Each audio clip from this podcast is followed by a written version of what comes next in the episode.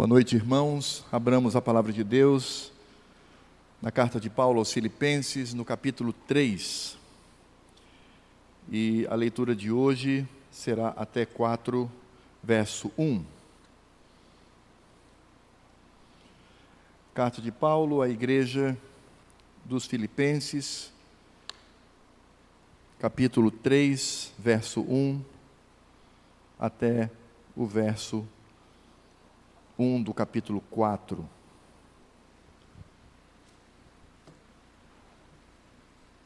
Eu peço para que você fique com a sua Bíblia aberta. Não faremos a leitura de todo o texto agora, mas nós leremos no decorrer da exposição. Então, permaneça com a Escritura aberta. Nós já vimos o apóstolo Paulo fazendo comparações com relação à igreja. Paulo comparou a igreja a um exército que luta contra o mal. Paulo comparou a igreja com uma família que vive em amor e comunhão, sem partidarismo e vanglória. E agora nós vamos ver Paulo falando da igreja como um corpo, como um organismo, ou uma cidadela fechada. A ideia é que deve manter a saúde, a salubridade do ambiente do reino de Deus. A igreja, ela não apenas luta contra o mal, ela não apenas vive em comunhão, mas ela também é uma igreja que se mantém pura.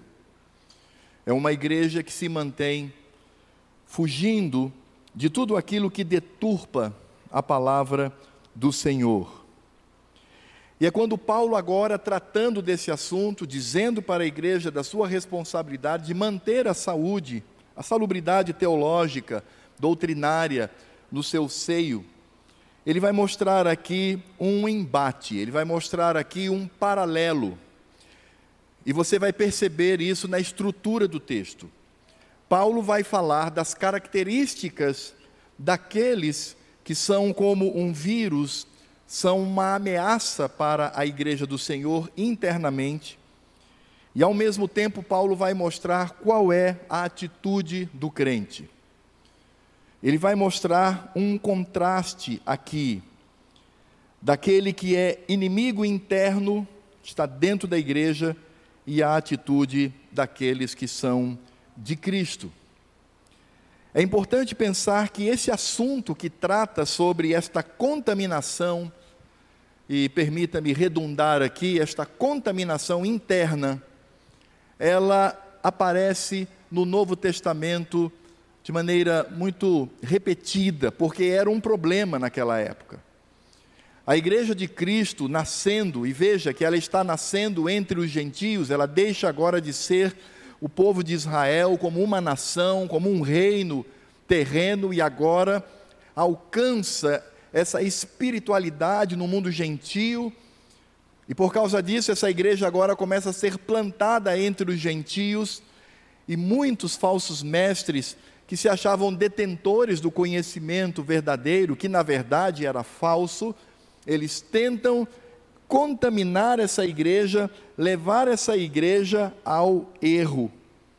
É por isso que Paulo, Pedro, Judas, eles vão falar abertamente sobre isso. Pedro, por exemplo, na sua segunda carta, e Judas, na sua pequena epístola, até haviam proposto conversar sobre assuntos da fé, mas por causa da contaminação dentro da igreja, eles alertam aquele povo contra aquele vírus pernicioso que traria a destruição doutrinária e teológica.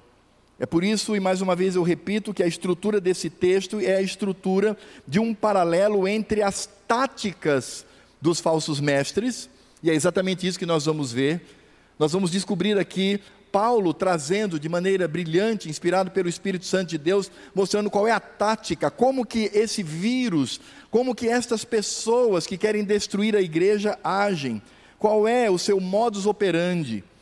E ao mesmo tempo, Paulo vai mostrar a atitude da igreja ao lado ou paralelo a esta atitude. Por isso, nós sabemos que precisamos desenvolver anticorpos para que estes sejam eliminados do nosso meio. Ou se ainda tomarmos o exemplo de uma cidadela fechada, temos que ter vigias, vigilantes, para perceber o inimigo dentro da cidade e assim exterminá-lo. Por isso, nós vamos discorrer agora sobre o texto e eu vou fazer a seguinte proposta.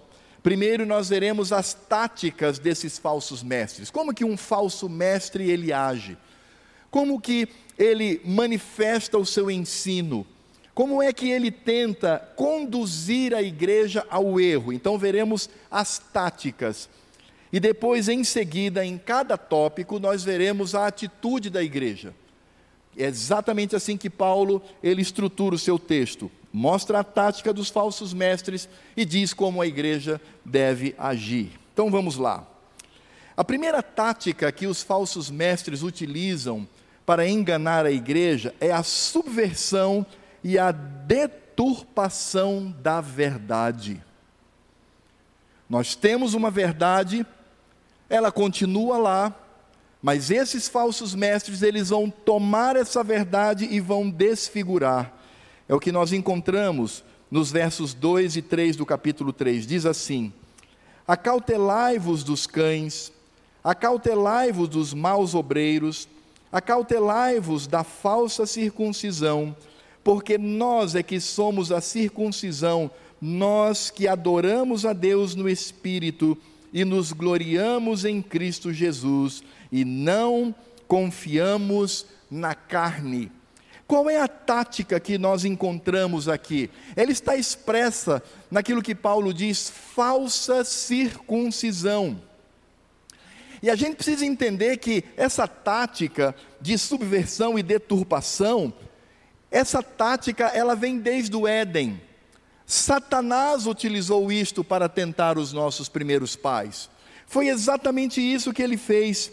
Quando nós olhamos para Gênesis, no capítulo 3, quando narra a tentação do inimigo, da serpente com a mulher. Primeiro, o diabo ele subverte porque ele deveria procurar o homem. O homem era o líder, mas ele já subverte, ele procura a mulher ele procura, a partir da mulher, levar a raça humana ao pecado. E veja como Satanás, ele utiliza sua tática para confundir os ouvidos de Eva. Ele diz assim: ele diz, mas a serpente mais sagaz que todos os animais selváticos que o Senhor Deus tinha feito, disse à mulher: É assim que Deus disse: Não comereis de toda a árvore do jardim? Veja como ele traz a deturpação. E na verdade, Satanás está mentindo, porque não foi isso que Deus disse. Tanto que a própria mulher, Eva, o corrige, dizendo: Respondeu-lhe a mulher: Do fruto das árvores do jardim podemos comer, mas do fruto da árvore que está no meio do jardim, disse Deus: Dele não comereis, nem tocareis nele, para que não morrais. E aí poderíamos dizer, agora Satanás está derrotado porque ele foi pego na sua mentira. Não, ele é insistente na sua subversão. E aí então ele toma esse termo morrer e ele inverte.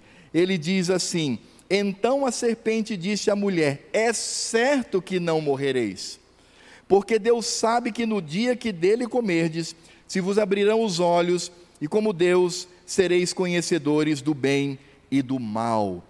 Satanás aqui ele não nega diretamente as escrituras sagradas, ele não nega a palavra de Deus, mas ele toma pontos da palavra de Deus e com mentira ele subverte. E é exatamente isso que vamos encontrar, é por isso que Paulo vai comparar esses deturpadores da escritura sagrada, da doutrina, chamando-os de cães. Por que Paulo chama de cão? Porque na cultura judaica o cão era um animal imundo. O que Paulo está dizendo é: eles são imundos. Onde eles chegam, contamina toda a igreja. Eles trazem em si uma contaminação forte, por isso são comparados a esses cães porque para o judeu o cão era o símbolo, havia dois animais para o judeu que simbolizavam a imundícia, era o cão e o porco. E Paulo então diz que eles são contaminadores. Mas quando Paulo também os chama de obreiros maus, ele está dizendo que eles são veneno, Porque para o judeu essa expressão mal aponta ou para uma armadilha ou para um veneno. Então o que Paulo está dizendo é muito cuidado. Esses falsos líderes, esses falsos ensinadores, esses falsos mestres, eles são imundos e são venenosos. Aí então, quando Paulo vai falar da deturpação, numa única expressão, Paulo mostra para aquela igreja a atitude, a tática que eles têm para subverter e para deturpar a verdade por meio da mentira, quando ele diz que aqueles falsos mestres eram da falsa circuncisão. E aqui está a deturpação do verdadeiro. Porque se nós olharmos para Atos, vamos descobrir que esses judaizantes, eles diziam: "Olha, a salvação não vem apenas de Cristo, mas também com Moisés. Você não é salvo apenas pela cruz do Calvário, mas você precisa circuncidar-se. Você precisa cortar, extirpar essa parte do corpo para que você seja um crente verdadeiro, para que você seja aceito por Deus. Na verdade, o que eles queriam dizer é que o povo gentil deveria ser judaizado, eles deveriam ser exatamente como judeus no seu exterior. E eles, na verdade, se preocupavam apenas com o exterior e não com o interior. Quando Paulo diz eles são a falsa circuncisão, ele está dizendo o ensino que eles trazem acerca desse assunto, porque a expressão falsa circuncisão não diz apenas para o fato de que eles são judeus e ao mesmo tempo falsos, mas que o ensino sobre esse tema é deturpado. E aí é quando Paulo vai mostrar o contraste. Afinal de contas, como nós, igreja, devemos entender sobre a circuncisão, de que fato devemos compreender sobre esse aspecto que vem lá de Abraão, nosso pai, até hoje. Hoje nós vivemos o extremo oposto, irmãos. Hoje nós vemos muitas igrejas dizendo que a circuncisão é do Velho Testamento, que não tem nada a ver conosco. Na verdade, essas pessoas elas têm um certo temor, porque eles sabem que a circuncisão é um sinal do pacto e que esse sinal não era colocado apenas no adulto que se convertia, mas nos bebês que nasciam, filhos da promessa. Por isso, então, existe hoje um negacionismo, e é um negacionismo tolo destituído de conhecimento da Escritura Sagrada. Então hoje podemos afirmar que o falso ensino pode trazer o oposto daquilo que os judaizantes diziam. Os judaizantes, eles tornavam a circuncisão como um ídolo. Hoje, infelizmente, se banaliza esta área tão importante. Não, a igreja precisa entender que nós somos a circuncisão, sim, mas a verdadeira. É o que Paulo diz no verso 3: porque nós é que somos a circuncisão. Paulo está falando com judeus lá em Jerusalém, Paulo está falando com pessoas ligadas ao Velho Testamento? Não, Paulo está falando com crentes de Filipos, cidadãos romanos, gentios, igreja do Novo Testamento. A igreja que agora está debaixo do calvário de Cristo. Portanto, Paulo não diz assim a circuncisão nada tem a ver conosco. Não, eles são a falsa circuncisão, nós somos a verdadeira circuncisão. E Paulo completa dizendo: Nós que adoramos a Deus no Espírito e nos gloriamos em Cristo Jesus, não confiamos na carne. O que Paulo está dizendo em outras palavras, é que eles são imundos, mas nós somos adoradores no Espírito e Cristo é a nossa glória. Os falsos mestres são venenosos, mas nós reconhecemos que não devemos confiar na carne. Eles são a falsa circuncisão, mas nós somos a verdadeira. É por isso que quando olhamos para Paulo escrevendo em Romanos capítulo 2, a partir do verso 25, apenas ouça, ele diz assim: preste atenção no que Paulo diz aqui em Romanos capítulo 2. Porque a circuncisão tem valor se praticares a lei. Se és, porém, transgressor da lei, a tua circuncisão já se tornou incircuncisão. Veja o que Paulo está dizendo.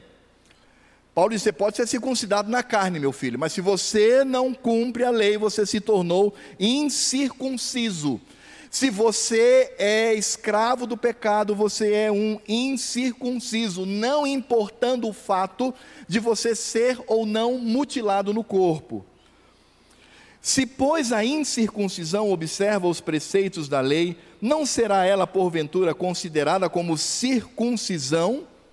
E se aquele que é incircunciso por natureza, aquele que não tem ah, o seu membro cortado, conforme o ritual da circuncisão, cumpre a lei, certamente ele te julgará a ti, que não obstante a letra e a circuncisão, és transgressor da lei. O que Paulo está dizendo é o seguinte: vocês, judeus, que se gloriam tanto em ter a circuncisão na carne, lembre-se, aqueles que conseguem, eh, que, que não são é, condenados pela lei, eles vão julgar a ti, porque eles são os verdadeiros circuncisos. Aí então Paulo diz, completando: porque não é judeu quem o é apenas exteriormente, nem é circuncisão a que é somente na carne, porém judeu é aquele que o é interiormente, e circuncisão a que é do coração, no espírito, não segundo a letra, e cujo louvor não procede dos homens, mas de Deus. Paulo está dizendo para os crentes em Roma: vocês são circuncidados. E não é a circuncisão da carne, como esses falsos mestres queriam impor, mas é a circuncisão de Cristo. E para que não fique nenhuma dúvida, Paulo, em Colossenses, no capítulo 2, ele diz com todas as letras: nele, em Cristo, está falando para crentes, para a igreja gentílica, como, nós, como nós somos, nele também fostes circuncidados. Quando uma pessoa é alcançada pelo poder de Deus, pela obra de Cristo, ele passa pela circuncisão. A circuncisão não deixou de existir. A única circuncisão que deixou de existir foi a física. Mas aquilo que ela representava, aquilo que ela memorava, continua em Cristo, porque a Escritura é uma só. A graça é uma só. O pacto é um só. Não tem essa história de que a ah, Velho Testamento é lei e agora é graça, isso é tolice, irmãos. Isso é, vem de alguém que está desprovido de conhecimento profundo das Escrituras Sagradas.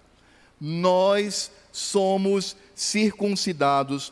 Repetindo o que Paulo diz em Colossenses: nele, em Cristo, também fostes circuncidados. Agora vejam, não por intermédio de mãos, mas no despojamento, porque a circuncisão simbolizava isso, quando se cortava o prepúcio, se retirava, é o despojamento do mal. Aquele prepúcio lá no Velho Testamento, que era uma prática cruenta, onde havia sangue, porque se cortava o membro, era retirado, simbolizava o despojamento do pecado.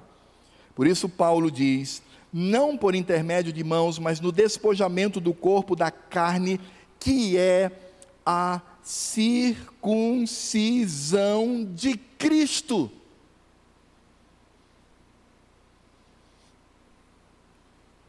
E Paulo completa dizendo: tendo sido sepultados juntamente com ele no batismo. Que mais clareza do que isto? E ele continua dizendo: no qual igualmente fostes ressuscitados mediante a fé no poder de Deus que o ressuscitou dentre os mortos. Esta é a verdadeira circuncisão. É por isso que nós somos obrigados, pela palavra de Deus, a trazer nossos filhos bebês, recém-nascidos, a partir do oitavo dia, para receber o batismo, porque quando Deus sanciona isso para Abraão, diz: Meu filho, isto é um ato perene, isso não terá fim sobre essa terra. Em nenhum momento Deus disse assim: Olha, vocês vão praticar a circuncisão, mas isso é só coisa de judeu, isso não tem nada, não terá nada a ver com igreja. Não, ele diz para Abraão: é perene. E quando Paulo, lá em Romanos capítulo 4, ele diz que Abraão recebeu a circuncisão como sinal, como símbolo da justificação pela fé. Ele diz: por isso somos filhos dele, nós, gentios. E é por isso que é cumprimento da vontade de Deus quando trazemos os nossos filhos para receberem o batismo, a prática externa que substituiu a outra prática externa, assim como a ceia que antigamente se matava o cordeiro e se comia com ervas amargas, havia sangue, matava um cordeirinho e ele sangrava até a morte, foi substituída pelo pão e pelo vinho, porque são feitas em Cristo. O batismo é feito em Cristo e eu e você somos circuncidados em Cristo Jesus. E a circuncisão de Cristo é perfeita, porque no Velho Testamento se circuncidava apenas os homens e as mulheres, que são a glória do homem, estavam ali representadas, mas agora em Cristo todos, homens e mulheres, são circuncidados. E é exatamente isso que Paulo está dizendo aqui. Nós somos a verdadeira circuncisão, eles são a falsa, eles são legalistas. Eles utilizam um ponto para deturpar, eles tomam essa doutrina tão importante do pacto de Deus com o seu povo, Velho e Novo Testamento, e eles deturpam isto, porque eles querem voltar às antigas práticas externas. Paulo está gritando aqui dizendo: a circuncisão, tanto Velho como Novo Testamento, aceita por Deus é a do coração, e não a que extirpa. A que extirpa era um mero sinal visível, assim como derramar água sobre a cabeça daquele que se converte também é um sinal visível. O importante é o coração. Isso demonstra que a tática da subversão e da deturpação dos falsos mestres é tomar a verdade de Deus e trazê-la para experiências externas. É isso que eles fazem.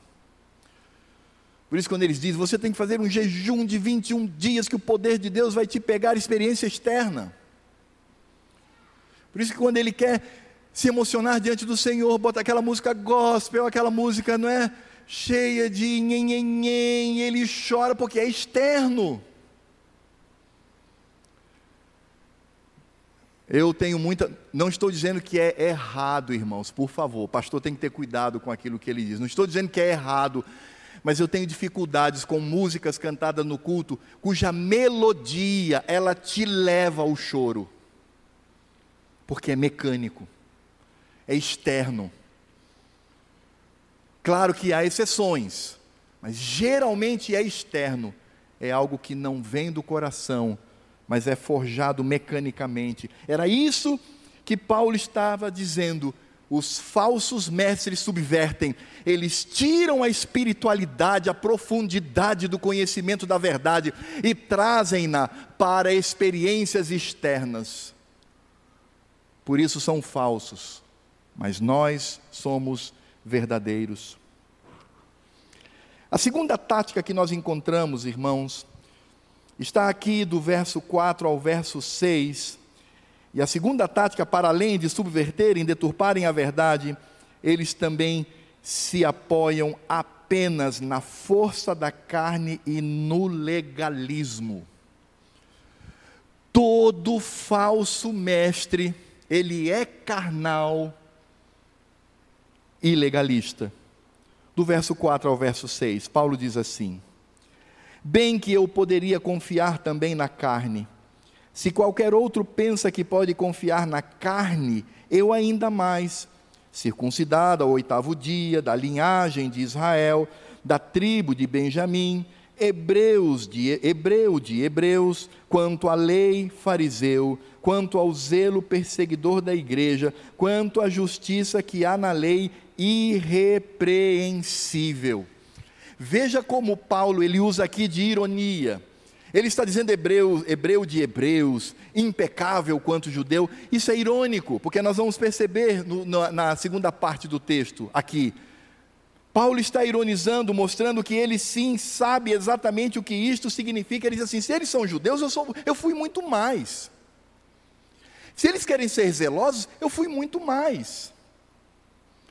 E o que Paulo de fato traz aqui é um currículo do ponto de vista da carne e do legalismo. Olha que coisa engraçada. Um currículo do ponto de vista da carne e do legalismo impecável.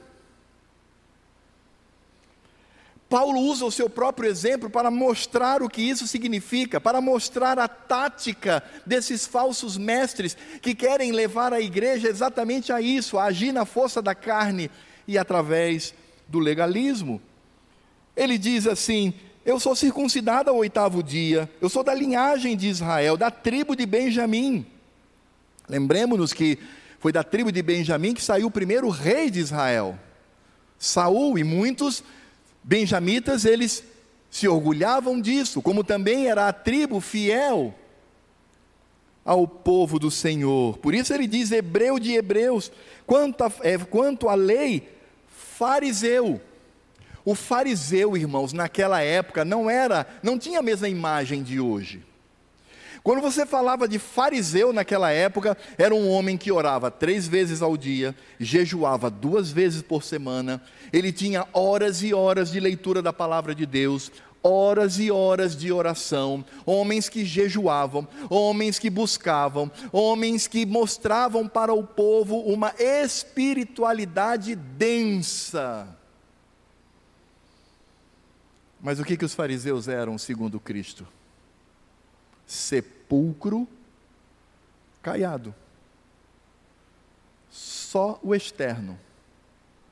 Só a parte de fora. É exatamente isto. Na verdade, o que Paulo está dizendo aqui é: eu era como eles são hoje, eu era mutilado por fora, a minha circuncisão era externa, o cumprimento da lei era carnal, a observância da santidade era legalista, era assim que eu era. Por isto, esta é a tática deles. Eles querem induzir o povo a agir dessa forma. Eles colocam sempre o sacrifício pessoal. Já viu esses pseudos pregadores da televisão? Eu vou pagar o preço eu vou subir um monte e você manda a sua oração, eu vou, vou colocar a sua oração num saco, botar umas pedras também, uns tijolos, botar no ombro, vou subir um monte, mas não esqueça também de fazer o seu depósito. Força humana, quem é esse miserável para se esforçar por mim? Ele precisa da graça de Cristo, assim como eu preciso. Eu não preciso de que nenhum pecador imundo e miserável se esforce por mim, por meus pecados. Não.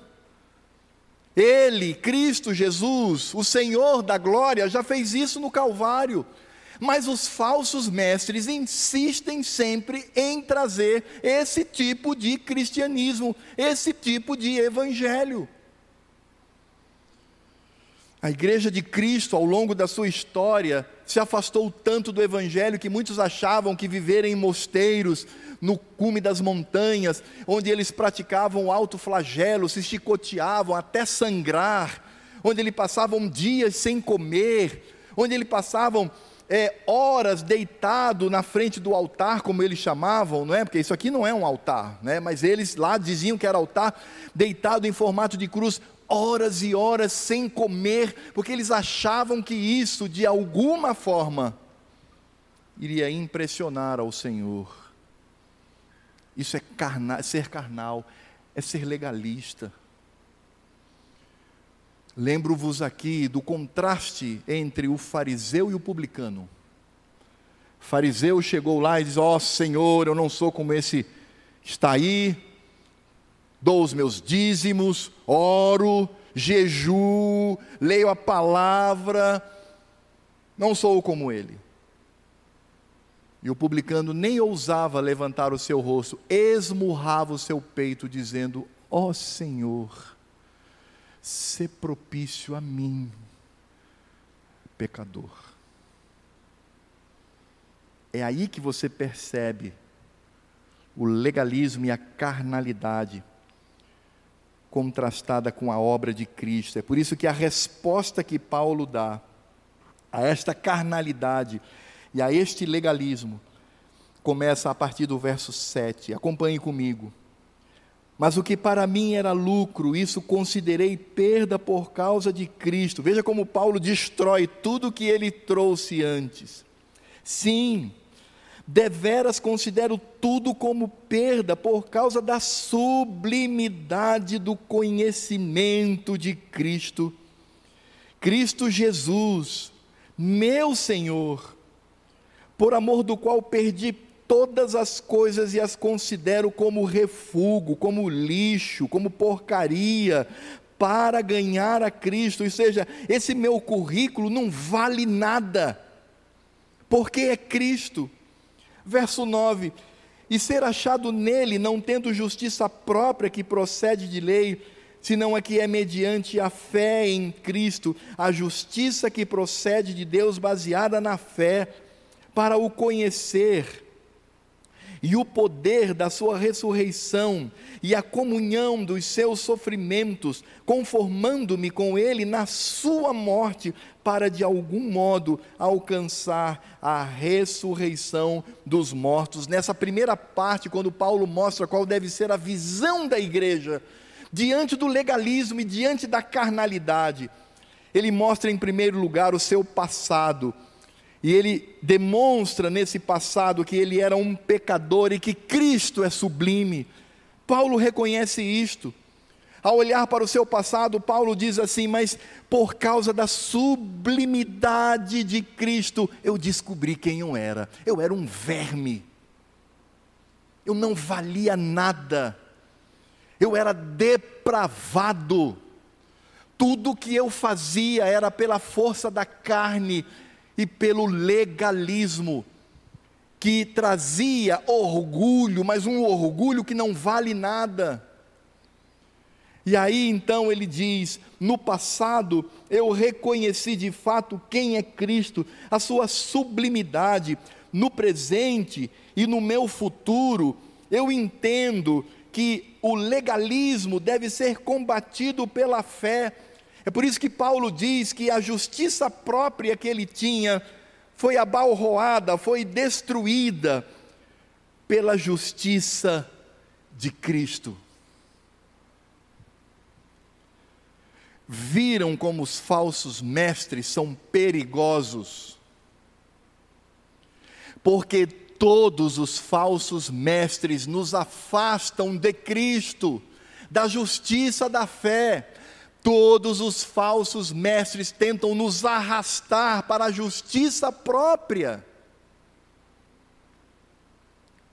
Eu oro, eu leio, eu jejuo, eu sou poderoso. Isso é justiça própria. Mas a justiça de Cristo é: Senhor, se propício a mim pecador. A justiça própria faz com que eu seja um crítico ferrenho e julgue irmãos e irmãs em Cristo.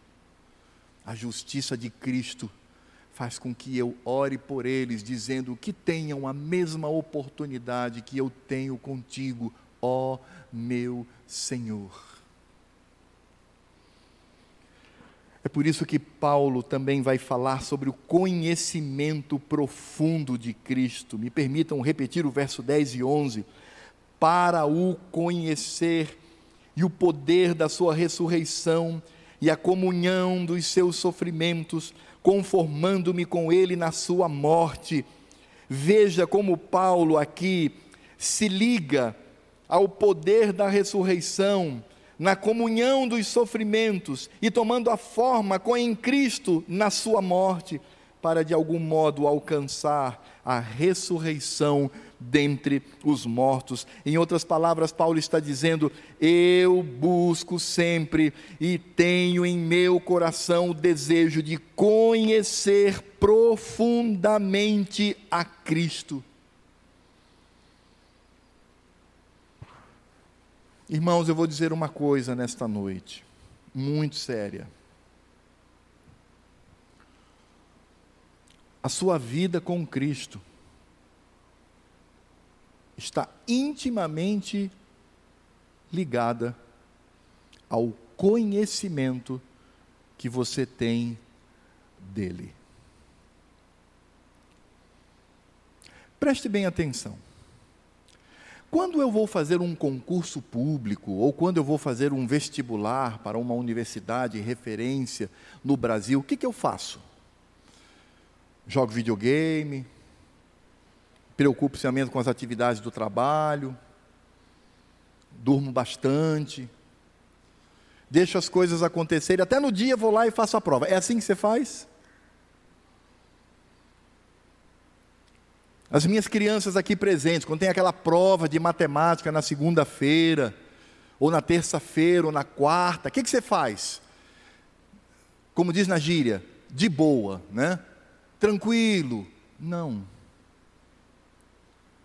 Agora eu pergunto para você, adultos e crianças, o que, que é mais importante do que um concurso público, do que um vestibular? O que é mais importante do que uma prova de matemática? É Cristo. E por que não temos o mesmo zelo, o mesmo temor, a mesma atitude em conhecê-lo? Porque somos lenientes, porque somos preguiçosos, porque somos relaxados em conhecer a Cristo em profundidade e às vezes até nos irritamos quando vemos um irmão que está ali estudando, é, das duas uma, ou eu digo, poxa, esse aí é um teólogo, né? Ou então eu digo, ah, eu não gosto de ficar com ele, todo assunto dele é doutrina, ai, não aguento. É assim? É assim que funciona. Quando Cristo diz: E conhecereis a verdade, e a verdade vos libertará. Esse conhecimento não se dá apenas no momento da conversão, porque aí independe de conhecimento da minha parte, depende de qualquer coisa da minha parte. Mas uma vez em Cristo, ele diz que nós devemos tomar o jugo, porque o jugo de Cristo é suave e o fardo é leve. Mas Paulo mostrando o combate que devemos ter contra o legalismo e contra a carnalidade, é que ele está numa marcha sempre crescente para o alvo, como um atleta que corre a corrida para alcançar a coroa, a grinalda da vitória.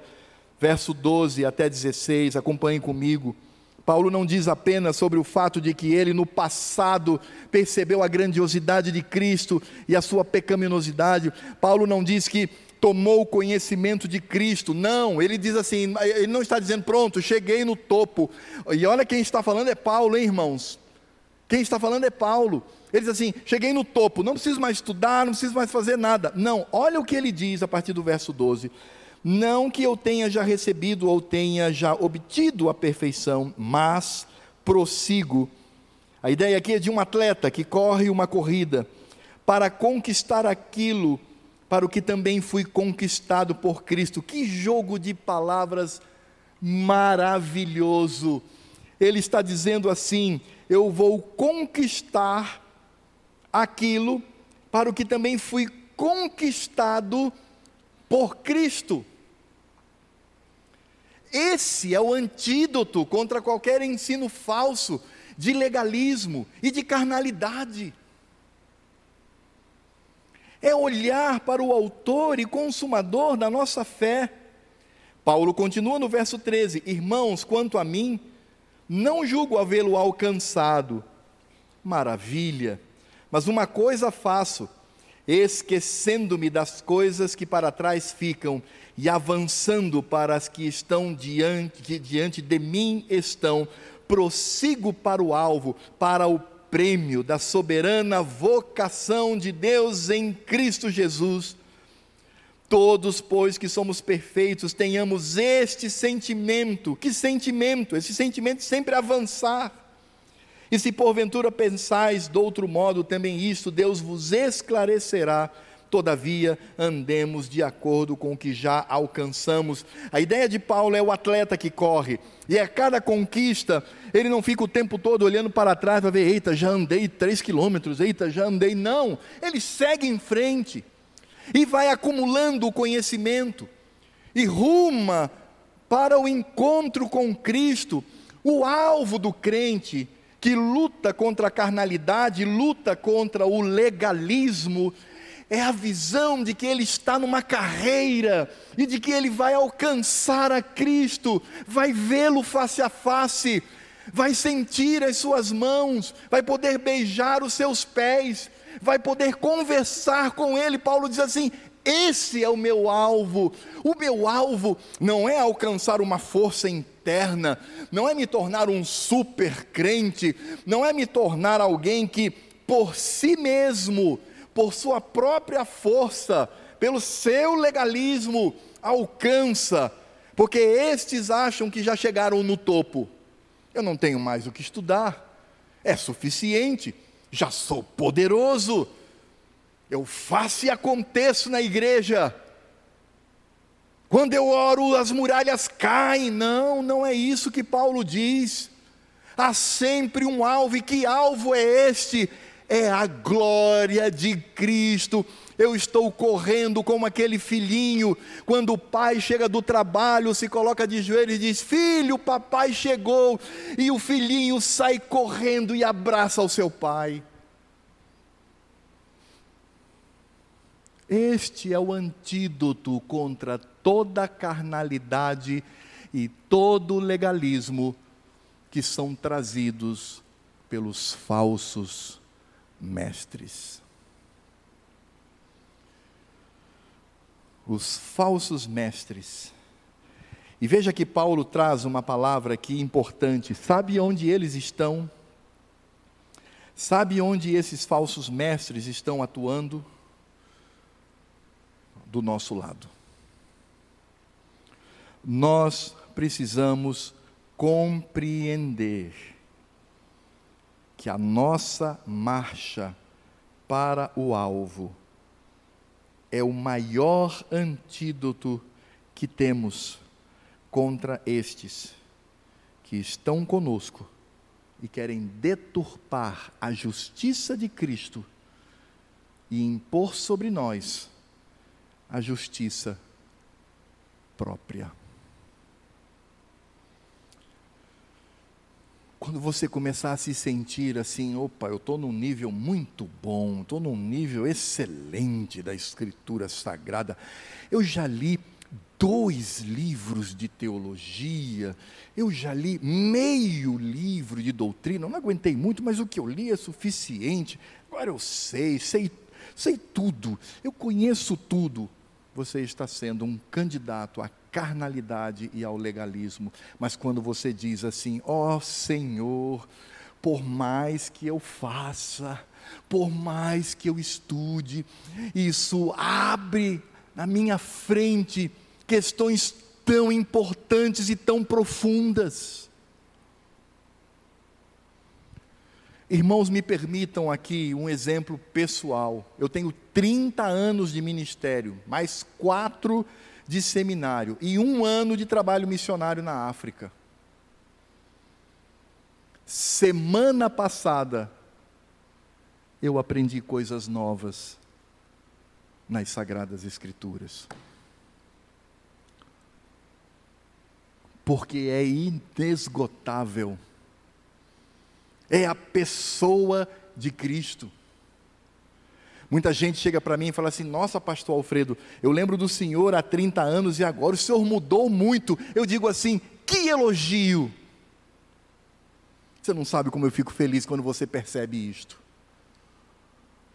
Porque de fato, a Escritura sagrada é inesgotável e o que nós devemos fazer é não estagnar na carnalidade e no legalismo mas seguir, correndo, de braços abertos, dizendo: Ó oh Cristo, eu quero abraçá-lo e conhecê-lo profundamente.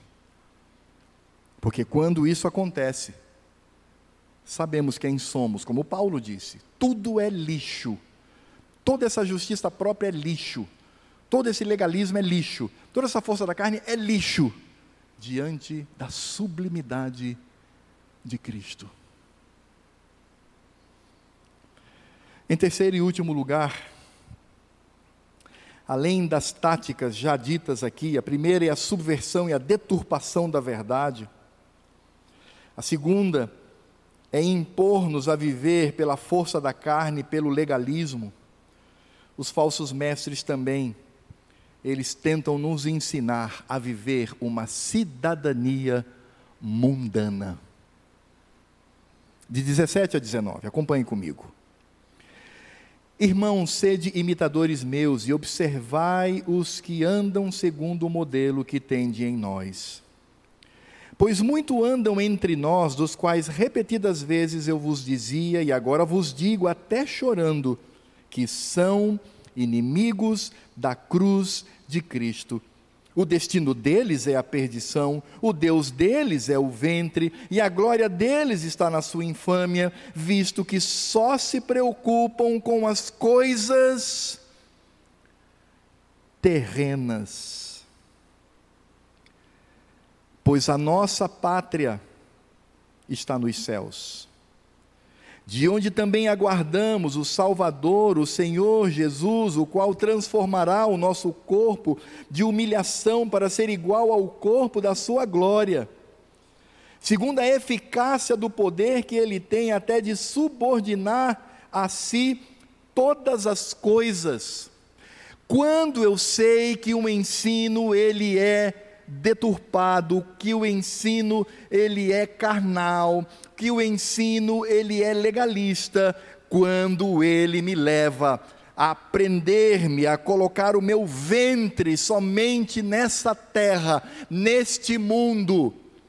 Quando diz assim: pare de sofrer, ganhe muito dinheiro, tenha muita saúde, seja o melhor.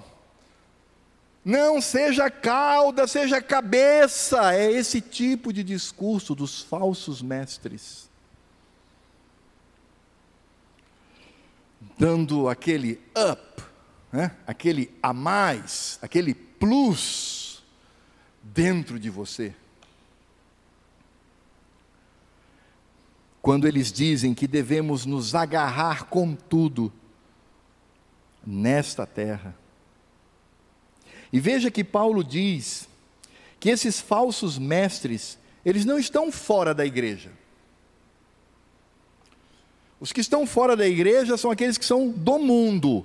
Aí somos um exército para lutar contra eles. Os que dentro da igreja somos uma família para viver a graça e a doce comunhão. E os inimigos internos devem ser combatidos com uma consciência e uma vivência em Cristo Jesus. Estes não estão lá fora. Lá fora está o mundo. Estes estão aqui dentro da igreja. É o que Paulo diz. Verso 18: Pois muitos andam entre nós. Ou como Judas mesmo diz, eles entram dissimuladamente como um vírus para destruir a igreja do Senhor. Paulo vai mostrar que eles são inimigos da cruz de Cristo. Paulo, inclusive, chora por causa disto. E por quê? Porque eles só se preocupam com as coisas terrenas, só se preocupam com este mundo, só se preocupam com esta vida aqui sobre esta terra. Esse é o ensino falso.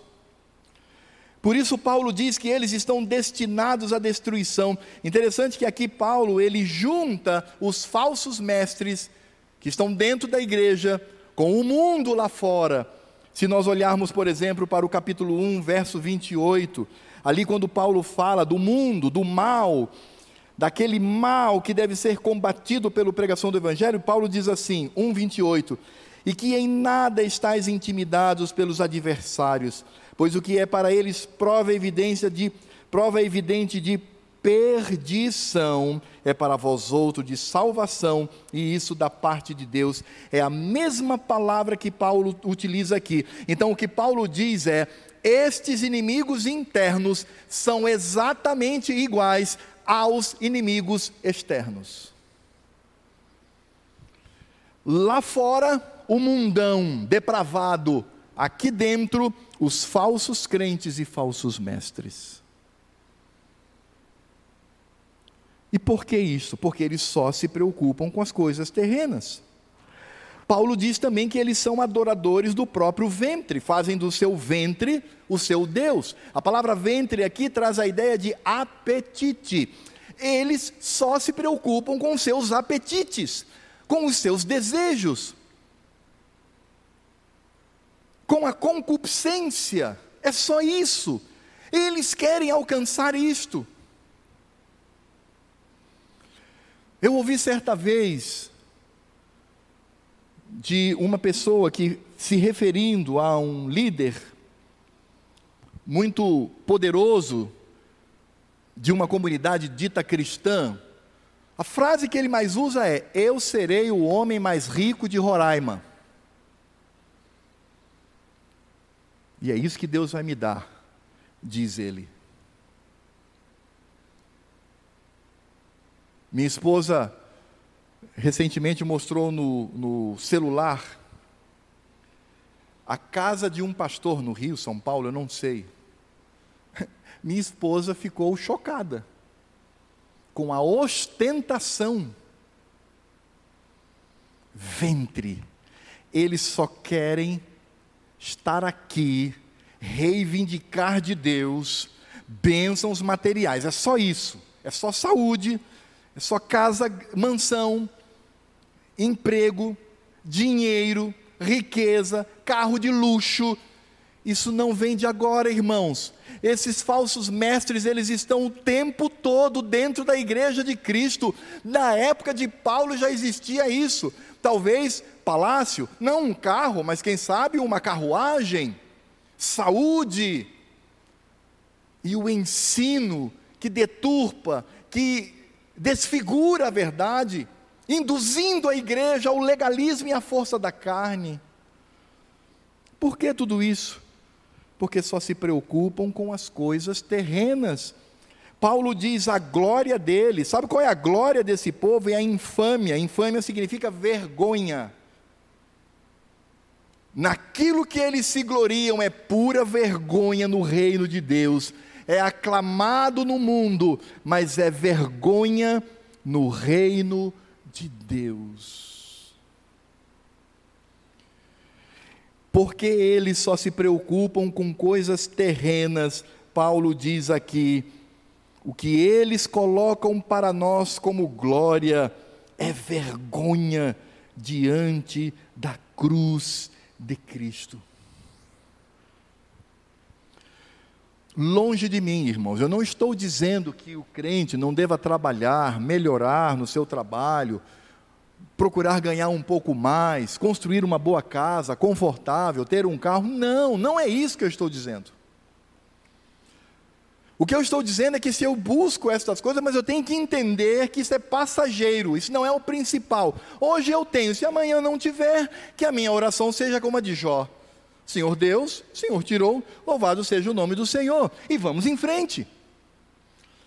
Paulo mesmo, nessa epístola, ele diz: Porque sei estar contente em toda e qualquer situação. Posso estar num palácio, posso estar debaixo de um viaduto, posso estar numa churrascaria, posso estar três dias com três dias de fome, posso ter um terno dos mais caros, um, um, um terno Pierre Cardin, posso andar com trapos tudo posso naquele que me fortalece. Cristo é a minha alegria. Mas estes falsos mestres não. Buscam a glória que é a vergonha, buscam saciar os seus apetites, fazendo do seu ventre um Deus, e estão destinados à destruição, como os ímpios que estão fora da igreja. E o contraste, irmãos, está aqui, verso 20: Pois a nossa pátria está nos céus. Para onde que eu corro mesmo? Para onde que eu estou correndo? Quando essa carreira terá fim? Quem eu vou encontrar para cessar a minha jornada?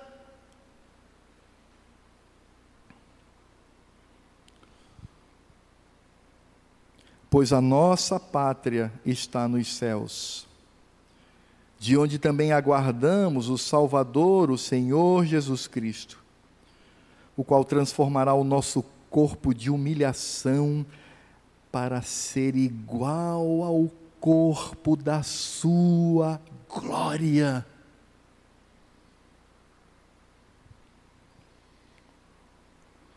Não tem como não se emocionar diante disto. Ficamos a crentes e há falsos crentes que comem lavagem, come nos latões de lixo desse mundo. Quando aos eleitos de Deus o que aguarda é um corpo igual ao de Cristo. Eu terei um corpo igual ao do meu Senhor. Eu pergunto para você, em que este mundo pode apresentar a você, ou o que este mundo pode apresentar a você como algo melhor do que isto, irmãos. É insanidade. Fals, falsos mestres são ímpios, são do diabo, da carne, porque querem nos tirar dessa jornada bendita querem fincar os nossos pés neste mundo vil. Paulo diz: a nossa pátria é celeste, nosso maior, maior anseio é quando Cristo vier e transformar o meu corpo. Se eu já estiver morto, terei a primazia, vou ressuscitar primeiro com um corpo glorificado.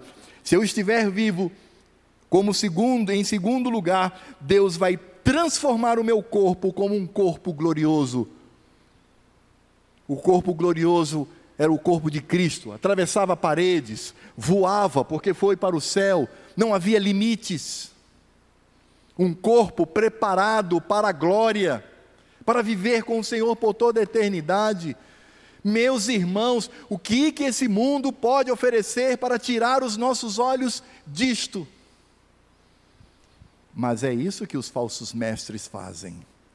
Querem tirar os seus olhos de Cristo e dessa jornada bendita alcançada na cruz do Calvário.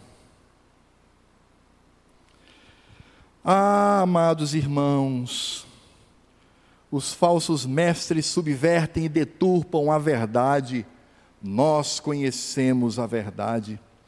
Os falsos mestres tentam nos forçar a viver pela força da carne e legalismo, nós sabemos que não é a justiça própria, é a justiça de Cristo. Os falsos mestres tentam nos prender aos nossos próprios apetites neste mundo, mas nós sabemos que a nossa pátria está no céu. E vamos receber de Cristo um corpo transformado para viver com Ele por toda a eternidade. É por isso que Paulo vai mostrar qual deve ser a nossa atitude. A primeira, capítulo 3, verso 1. Quanto ao mais, meus irmãos, irmãos meus, alegrai-vos no Senhor. A mim não me desgosta e é segurança para vós outros que eu escreva as mesmas coisas. Ó oh, Senhor, diante desta palavra, que mostra o erro dos falsos mestres, esses ímpios infiltrados dentro da igreja, dentro da família de Cristo. Como devo agir? Primeiro, encha o seu coração de contentamento no Senhor.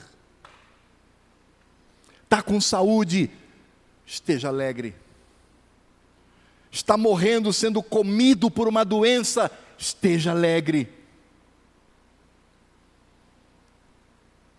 Tem onde morar? Que bênção, Senhor, esteja alegre. Foi despejado, Senhor, que está o teu servo, esteja alegre no Senhor.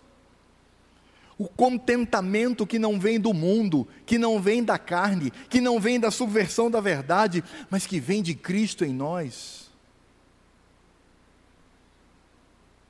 Primeiro segredo: contentamento, mas não é qualquer um. Contentamento, alegria no Senhor. E o segundo segredo: diante desse embate entre o falso ensino e a nossa jornada, está no capítulo 4, verso 1. Portanto, meus irmãos amados e muito saudosos, minha alegria e coroa, sim, amados, permanecei deste modo firmes no Senhor.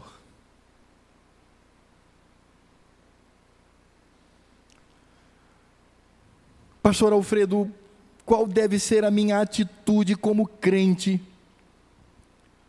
Olhando para o que Paulo escreve, reconhecendo como ele mesmo diz, que devemos ser solidários com os sofrimentos de Cristo e por vezes sofreremos nesse mundo perseguição, agruras, vicissitudes, falta, dilemas, como deve estar o meu coração? A resposta de Cristo, não é do pastor Alfredo, é de Cristo. Diz assim: primeiro, meu filho, alegre-se em mim.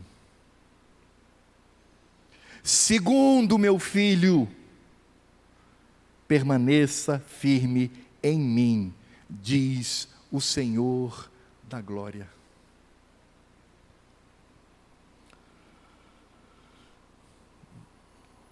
Eu gostaria de fazer aqui três aplicações diante deste alerta tão bendito e amoroso que Paulo faz à igreja, quando não é outra coisa senão o contraste entre nós e Cristo. A primeira aplicação, irmãos, é que as infiltrações destruidoras na igreja, os falsos mestres, eles agem em três frentes. Agora é bem prático. Essas frentes são o liberalismo teológico, o neopentecostalismo e o movimento gospel. Essas são as três frentes da falsa doutrina, daqueles que querem te levar a ter sabor de mel, a experimentar o amargor deste mundo, olhando para a doce face de Cristo Jesus. O liberalismo teológico é aquele que quer amarrar o seu ventre neste mundo, dizendo que você tem que ser de esquerda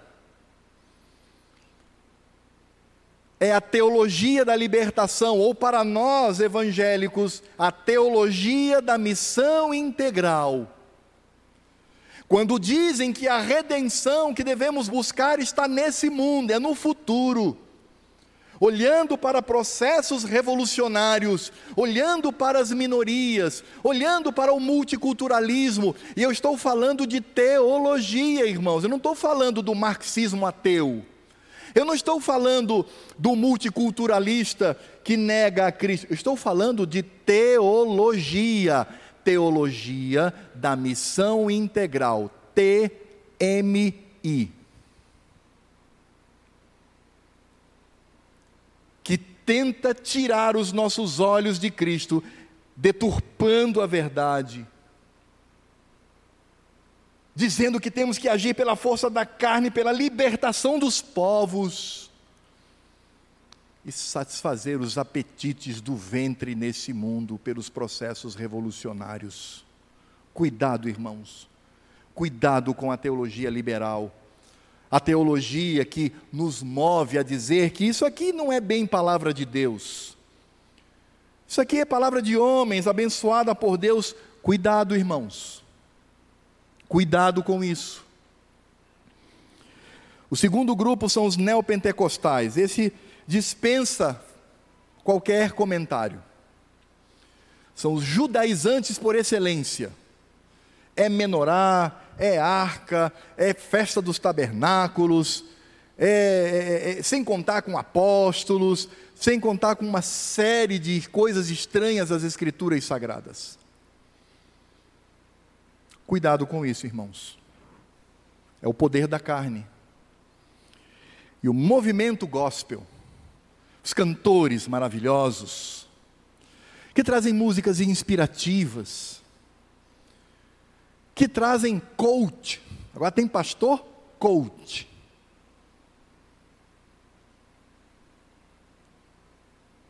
Cuidado com isso, irmãos. Cuidado com isso. É preferível, às vezes, ouvir um Milton Nascimento a um cantor gospel que destrói a verdade no nosso coração. Eles estão infiltrados no nosso meio, os liberais, os neopentecostais e aqueles que são do movimento gospel. A segunda aplicação, irmãos, é que nós devemos viver aquilo que Romanos capítulo 2, verso 2 nos diz. E não vos conformeis com este século, mas transformai-vos pela renovação da vossa mente, para que experimenteis qual seja a boa, agradável e perfeita vontade de Deus. O que Paulo está dizendo aqui é muito simples. Não tome a forma do mundo, não tome a forma dos falsos mestres, mas transforme cada vez mais a sua mente. Lembrou? Siga em frente. Busque a transformação da sua mente para que experimenteis. A palavra experimentar aqui não é degustar. A palavra experimentar aqui é provar. Como os comerciantes recebiam uma moeda toda preta. Que moeda é essa, meu amigo? Não estou vendo nada aqui, só preto. É uma moeda de prata. Ah, é? Aí ele jogava a moeda no mármore.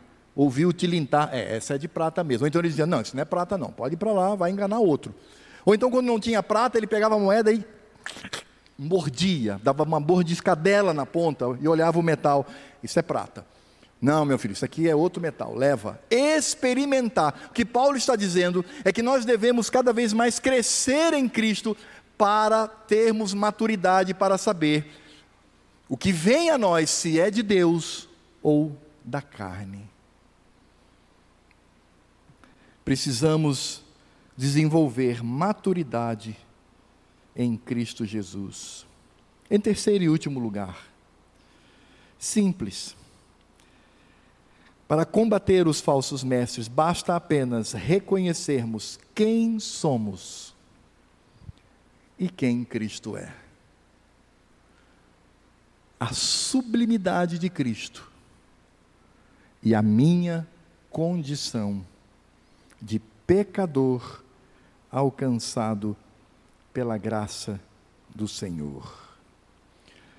Quanto ao mais, irmãos meus, alegrai-vos no Senhor.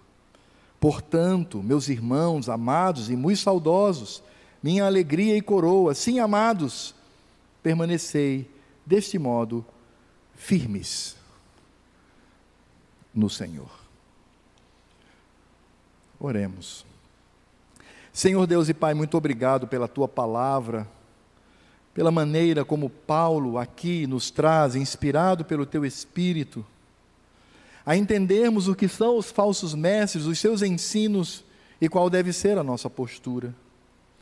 Ó Senhor, não permita que o nosso coração seja alcançado por liberais, neopentecostais ou alguém do movimento gospel. Não permita isso, meu Senhor. Não permita também que o nosso coração seja alcançado por aquele que se diz crente, mas vive vida dissoluta e de pecado, relativizando a palavra. Não permite, Senhor, mas que sejamos firmes e sempre contentes em Cristo Jesus. Ó oh, meu Deus, que não aceitemos nenhuma deturpação, nenhuma negação da verdade de Cristo. Ó oh, Senhor, que não aceitemos viver pela força da carne e pelo legalismo. Ó oh, Senhor, que não aceitemos aprender o nosso ventre e os seus apetites neste mundo, mas seguindo a carreira, sem olhar para trás, que esta jornada e esta corrida continue em direção aos braços de Cristo Jesus, que transformará o nosso corpo num corpo glorificado, semelhante ao dele. Ó oh, Senhor, ajuda-nos, burila o nosso coração e a nossa mente, Senhor. Que sejamos despertados para isto, homens, mulheres, adultos e crianças, que tenhamos esta verdade no coração. É por isso que nós clamamos para que a graça do Senhor Jesus, o amor de Deus Pai e toda a consolação do Espírito Santo estejam sobre nós e sobre todo o povo de Deus que está nessa carreira, que ainda corre e que certamente no final encontrará Cristo Jesus. Por isso nós clamamos: Vem, Senhor. Maranata, vem, Senhor Jesus. Amém.